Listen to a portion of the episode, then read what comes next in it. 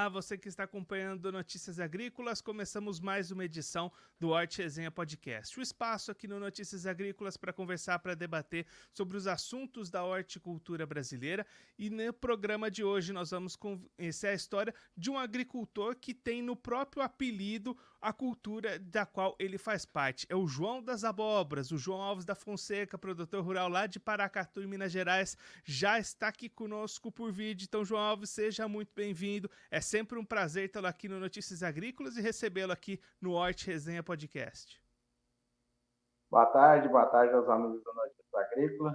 É, a gente é freguês, amigo e parceiro do Notícias Agrícolas e estamos aí sempre presentes. Um feliz 2024 a todos, um ano de boas colheitas, colheitas de bons frutos, de boa paz, que a gente consiga vencer esses momentos do clima e tudo aí, e chegamos ao final de 2024 comemorando, como a gente sempre deseja a todos. João, vamos começar então já olhando para esse apelido, João das Abóboras. Da onde que vem essa alcunha? Como é que o senhor ganhou este nome, João das Abóboras? Na, na verdade, o que acontece com um cara que chama João ou Zé, ele tem de ter um codinome, porque todo João, todo, todas as pessoas que têm esse nome comum, têm de ter um codinome. Então, eu sou uma pessoa que, vamos dizer assim, nasci os dentes dentro da área da, do, do, da parte hortifruti. Meus pais eram pequenos cultivadores de hortaliça, é, pepino, pimentão, tomate, abobrinha e tudo. Eu fiz o, o Colégio Técnico Agrícola e depois comecei a trabalhar numa empresa de semente de hortaliça e depois eu comecei a plantar abóbora. E a abóbora sempre foi, o, dentre as hortaliças, sempre foi o, dentre esses hortifruti, sempre foi o primo pobre. A abóbora, abóbora, abóbora é comida de porco, é não sei o que tem e tal. Então, uma certa brincadeira, uma certa zombaria, a gente virou produtor de abóbora, especificamente ou especializado em abóbora. E começamos a romper esse, essa pré conceito, não é preconceito da palavra, pré-tracinho conceito de que a abóbora era o primo pobre da, dos hortifruti. E aí a gente começou a fazer desse negócio um negócio é, empresarial, um negócio de grandes volumes. Aí nós fomos para exportação, aí nós fomos para exportação primeiro para o Mercosul, depois nós fomos para exportação para a Europa, nós somos certificados para mandar abóbora para qualquer parte do mundo. E em algumas reportagens, alguma coisa que eu fiz, eu sou o criador de uma frase que digo que a abóbora é a mesma coisa do CBD do Amado Batista. Todo mundo fala que não gosta, mas vende que é uma beleza. Então, senhor João, desde que o senhor nasceu, já estava ali incluído no mundo agro, no cultivo dos hortifrutis, desde pequeno o senhor já estava ali no meio. Sim, com certeza. A gente é de família de pequenos horticultores na região próxima a Belo Horizonte, né, do município de Mateus Leme. Então, aí a gente já é, já, na, já nascemos dentro no meio desse, de, de, de, da, das culturas dos horti, das horti, da horticultura. Logicamente que era uma horticultura mais diversificada. Então, depois a gente foi crescendo, mas o nome não vem de lá. O nome vem que depois a gente transformou esse negócio abóbora é, num player, numa, coisa assim mais, é, vamos chamar assim, até internacional. E por isso começaram, eu tinha, tinha de botar um segundo nome para o João, que já teve vários outros apelidos, mas aí fixou João das Abóboras. E aí, seu João, hoje como é que é a produção do senhor? Quantos hectares o senhor cultiva? Qual que é o tamanho da sua produção em toneladas? Qual que é o panorama atual de você aí na sua propriedade? Na verdade, exatamente nesse momento, eu sou uma pessoa que diminui o cultivo, mas eu não diminui o cultivo porque eu parei de plantar abóbora. O que aconteceu é o seguinte, eu fiz uma mudança é, de região eu seguramente, em um determinado momento, eu fui o maior produtor de abóbora do Brasil, num determinado momento. Depois a gente diversificou um pouco e pelo fato de eu chegar é, mudar de região, dentro aqui do estado de Minas Gerais mesmo, né, da região de Paracatu para a região de Curitizeiro, Vaz da Palma, ali na, no médio vale do São Francisco, região próxima a Pirapora, a gente tem que fazer uma adaptação, mudança de área, essas coisas. Então, hoje, é, hoje a gente fala, mas eu cheguei a plantar, num ano de muito movimento, eu cheguei a, plantar 970 hectares de abóbora. Hoje, nós estamos na próximo da metade disso, um pouco menos. Então, para falar um número, próximo de 500 hectares que a gente gira o ano. E aí, João, para quem não conhece, explica para a gente um pouquinho como é que é o ciclo da abóbora, quando é que é feita a colheita, quando é que são feitos os tratos culturais, como é que é o calendário de um cultivo de abóbora. A abóbora, como soja, como milho, como a abóbora tem vários tipos de abóbora. É a abóbora mais é, plantada, que a gente também mais planta, é a abóbora tetsukabuto, o pessoal fala abóbora japonesa, colocaram chá como um nome adaptado do japonês, é, mas é o nome certo é abóbora tetsukabuto. Então, a abóbora é uma, essa de abóbora tetsukabuto, que é, vamos falar especificamente, depois tem a abóbora sergipana, a abóbora menina, a abóbora maranhão, é, a abóbora coreanita, que a gente plantou muito para mandar para exportação, é, então, tem vários tipos. A, de, falando da cultura que a gente mais planta, que é mais plantada no Brasil, abóbora é uma cultura de 100 dias de ciclo, é uma cultura, as sementes são híbridas, não depois você não tem segunda geração de plantio. A maioria, a grande maioria absoluta, é, são importadas do Japão. É, agora tem alguma semente nacional também, mas a grande maioria, mas de empresas japonesas que se estabeleceram aqui no Brasil, é, e você tem uma, um ciclo aproximado de 100 dias. Época da, do, do, do frio um pouquinho mais, época do calor um pouquinho menos. Mas é uma cultura que ela tem uma presença hoje muito grande no, no mercado consumidor, é, no mercado atacadista, e ela tem mais um, outro atributo, porque quando você planta uma abóbora sete cabuto, ela é híbrida, você tem que plantar um polinizador. E esse polinizador, normalmente, ele também vai para a indústria, a indústria de alimento processado, para a indústria de doce. E aí, seu João, você comentou agora há pouco né, essa expansão de, que você realizou, até um olhar mais voltado para a exportação em determinado momento. Como é que foi esse caminho para chegar à exportação? Da onde veio esse start inicial para essa ideia? E qual que foi o processo que o senhor teve que adaptar a sua produção para conseguir realizar essas exportações? Como isso aqui é uma resenha, vou contar a história que ela é engraçada. É, a gente já era, já estava conhecido nos anos final, no, no final dos anos 90, já estávamos conhecidos no mercado como produtores de abóbora, no mercado nacional, basicamente de abóbora de cabuto, e apareceram na Embrapa, em Brasília, dois paraguaios. E esses paraguaios trouxeram uma semente. É, lá, nós, temos esses apaios, que é abóbora em castelhano, para sembrar cá. Aí o pessoal lá, o pesquisador, as pessoas me conheciam, olha, quiser fazer um teste, lá em Paracatu tem um produtor que recebe a gente e tal.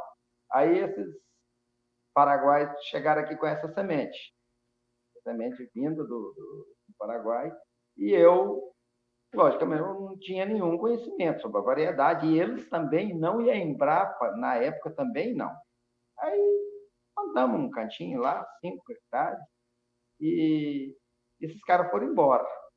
Não apareceram mais, a não ser perto da colheita. Aí, quando chegou perto da colheita, quando chegou na hora de colher, eles apareceram. A gente tinha apanhado muito, sabia? Era uma, a gente plantava com a outra com espaçamento de 3 metros, plantamos com 3 metros, ela depois teria de ser plantada com um metro e meio. Apanhamos muito, mas deu um produto bom e tinha um preço altíssimo no mercado do, do, da Argentina, do Paraguai. Mas era uma área pequena, dava quatro, cinco carretas de abóbora. Aí eles apareceram, apareceram assim, oh, podemos cosechar? Aí eu, não, não, não, precisa La Plata. Aí, não, não, não. Manda o Zapágio, nós outros mandamos La Plata. Falei, não, manda La Plata e eu mando Los Zapágio. E aí, ué, ficou nesse impasse, o pessoal não, não, não... E a gente também não quis arriscar. Nós acabamos fazendo um contato com o pessoal da Argentina e vendemos essa, essa mercadoria para a Argentina. E nessa vendemos a mercadoria para a Argentina, foi um, um, bom negócio, um negócio pequenininho. Aí, no, no ano seguinte, já apareceram argentinos, já apareceram pessoal do Uruguai, e aí a gente virou grande, grande plantador e grande exportador dessa, dessas abóbora para o Mercosul. E aí, como é que entrou a Europa nessa história, essas exportações para a comunidade europeia? Na, na Europa, o que aconteceu é o seguinte: tem, tinham alguns. Um, pessoal de. ficava no, no Recife, no Nordeste, mandavam os produtos exóticos para a Europa, tipo é, inhame, cara barbado, é, produtos gengibre, os produtos exóticos. E nessa brincadeira eles fizeram um contato e a gente fez algum, fizemos algumas cargas.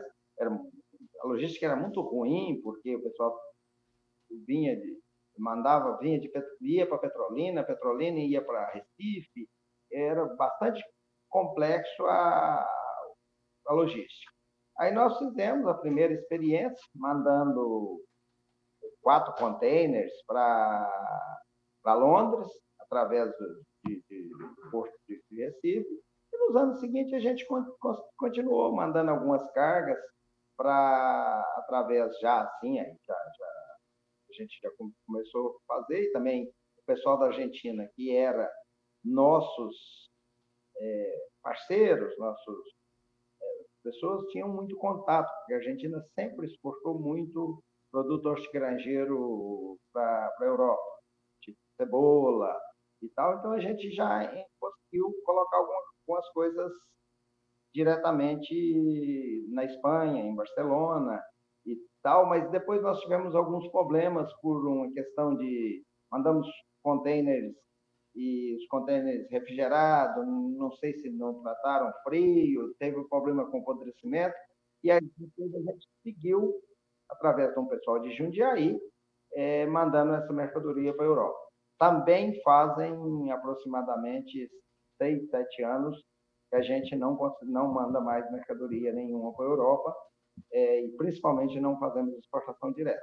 Nós ainda temos os contatos e tal, mas até mesmo porque é, a União Europeia ela ficou nos últimos anos e tal, ela ficou com muitas, muitas restrições de importação de produtos é, agrícolas brasileiros, é, principalmente nessa questão de produtos perecíveis.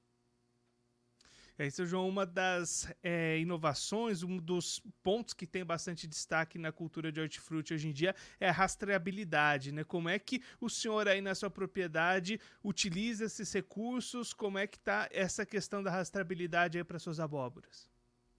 É, todo, todo esse produto que vai para exportação, que seja para o Mercosul ou que seja para União Europeia, e recentemente a gente também cadastrou para os Estados Unidos, é, esse, todos esses, esses produtos eles têm de ter uma certificação do Ministério da Agricultura direto. É, você faz um cadastro do município no, no órgão de Minas Gerais, no caso Lima, isso vai para o Ministério da Agricultura, aí é validado um cadastro do município no Ministério da Agricultura, aí depois vem uma, uma, um cadastro da propriedade, por fim, vem um cadastro da lavoura em si. Então, não se faz nada que não tenha rastreabilidade.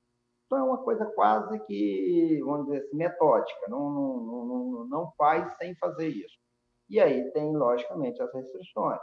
As restrições, primeiro, são as restrições de praga. A praga principal aí são anastrefas, né, que são as moscas das frutas, mas aí tem, tem algum lugar que tem um trips palme, tem algumas, algumas e o pior, o pior, melhor, não sei como é que se diz, mais rígido de todos, é a questão dos, dos resíduos. Resíduos de produtos, principalmente os produtos que não, às vezes estão registrados no Brasil, mas não estão permitidos nesses países. Então, também, se você tem algum problema com resíduo, a responsabilidade é toda sua. Então, nem, nem, você não pode nem imaginar de mandar algum produto com qualquer resíduo é, acima do permitido pelo, pelo consumidor final lá, pelo, no caso, o comprador, o seu importador.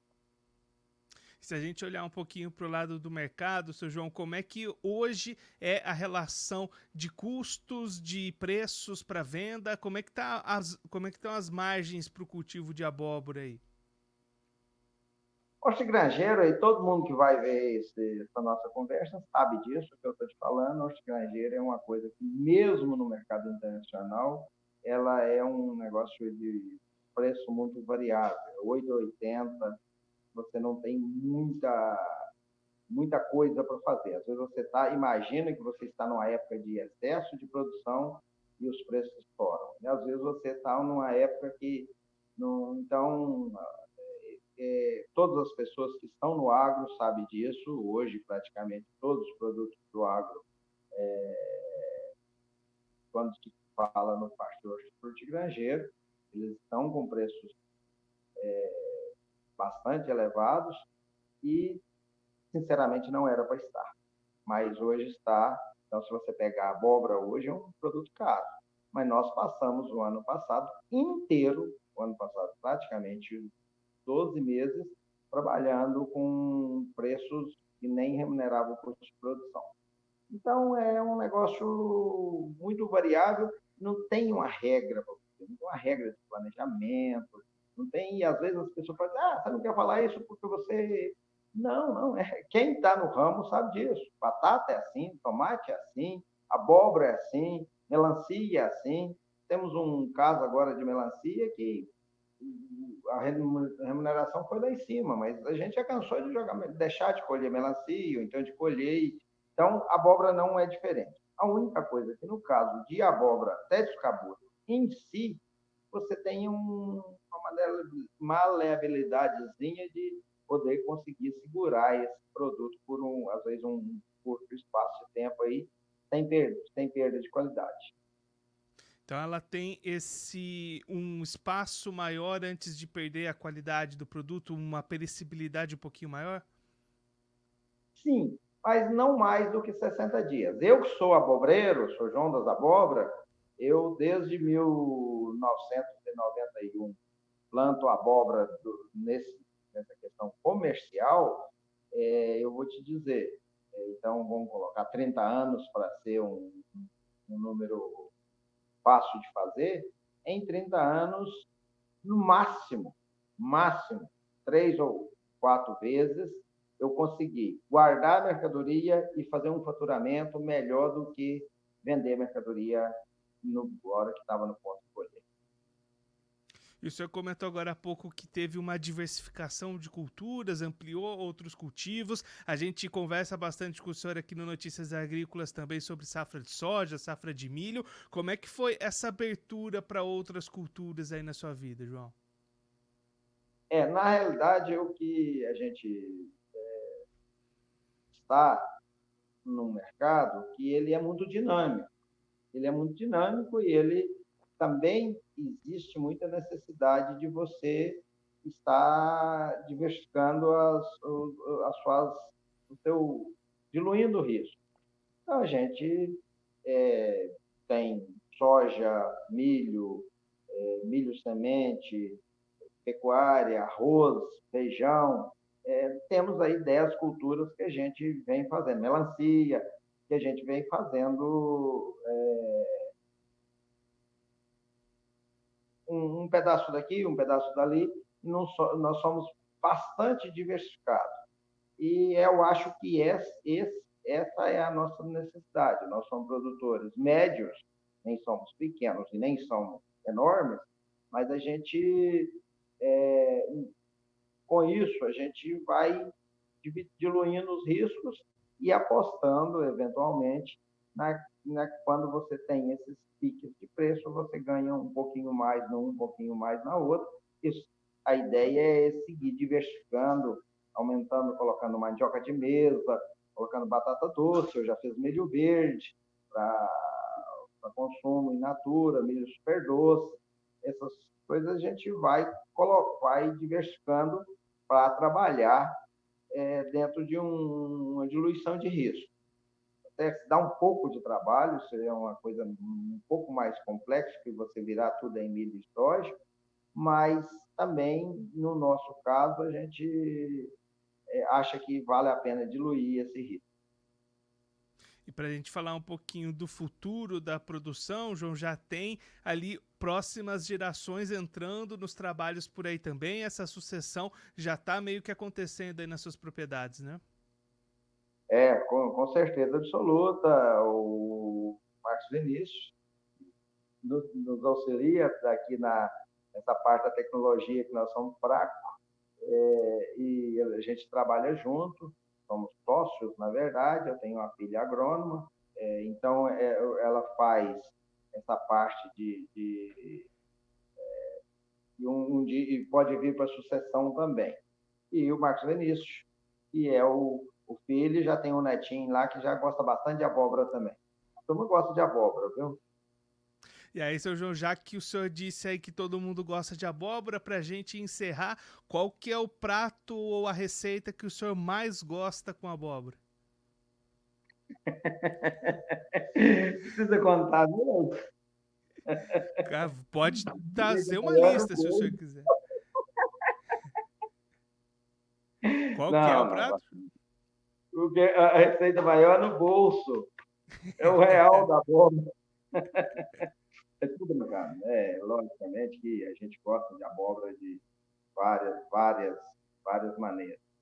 É, então, eu gosto de, quando você faz, desde você fazer carne seca com abóbora no forno, ou camarão, e, e, e os cremes, são, são, é, são receitas muito boas. Abóbora com carne seca, normal, um refogado de abóbora com quiabo e uma pimenta.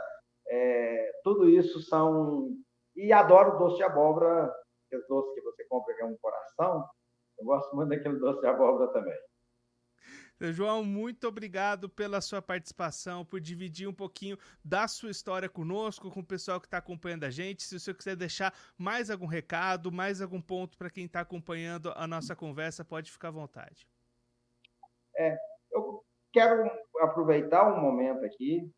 É, quem está na horticultura, quem está no hortigranjeiro, na fruta, no, no HF, vamos chamar assim, é, sabe que a nossa atividade é uma atividade de alto risco. E a gente nunca é concorrente. Podem ter certeza que nenhum horticultor, nenhum fruticultor é concorrente do outro. É, a gente, eu acho que a gente precisa realmente ir trocando essas ideias. Essas resenhas são bastante interessantes, porque eu acho que tem espaço para todo mundo. Hoje tem um mercado, não adianta a pessoa chegar e resolver plantar 2, 3, 4, 5 mil hectares de abóbora, vai sobrar com ela na, na roça. Mas a parte econômica já faz que as pessoas não façam isso.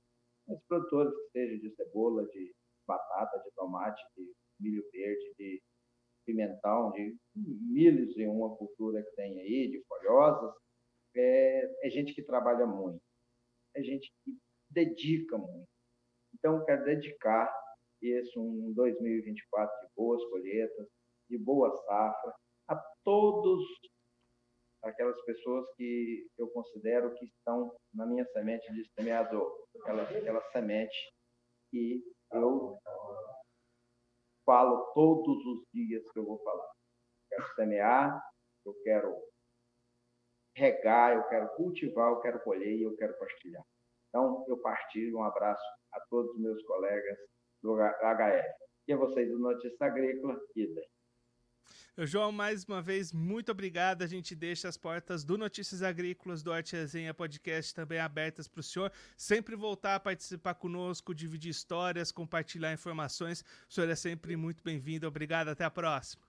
Disponha sempre.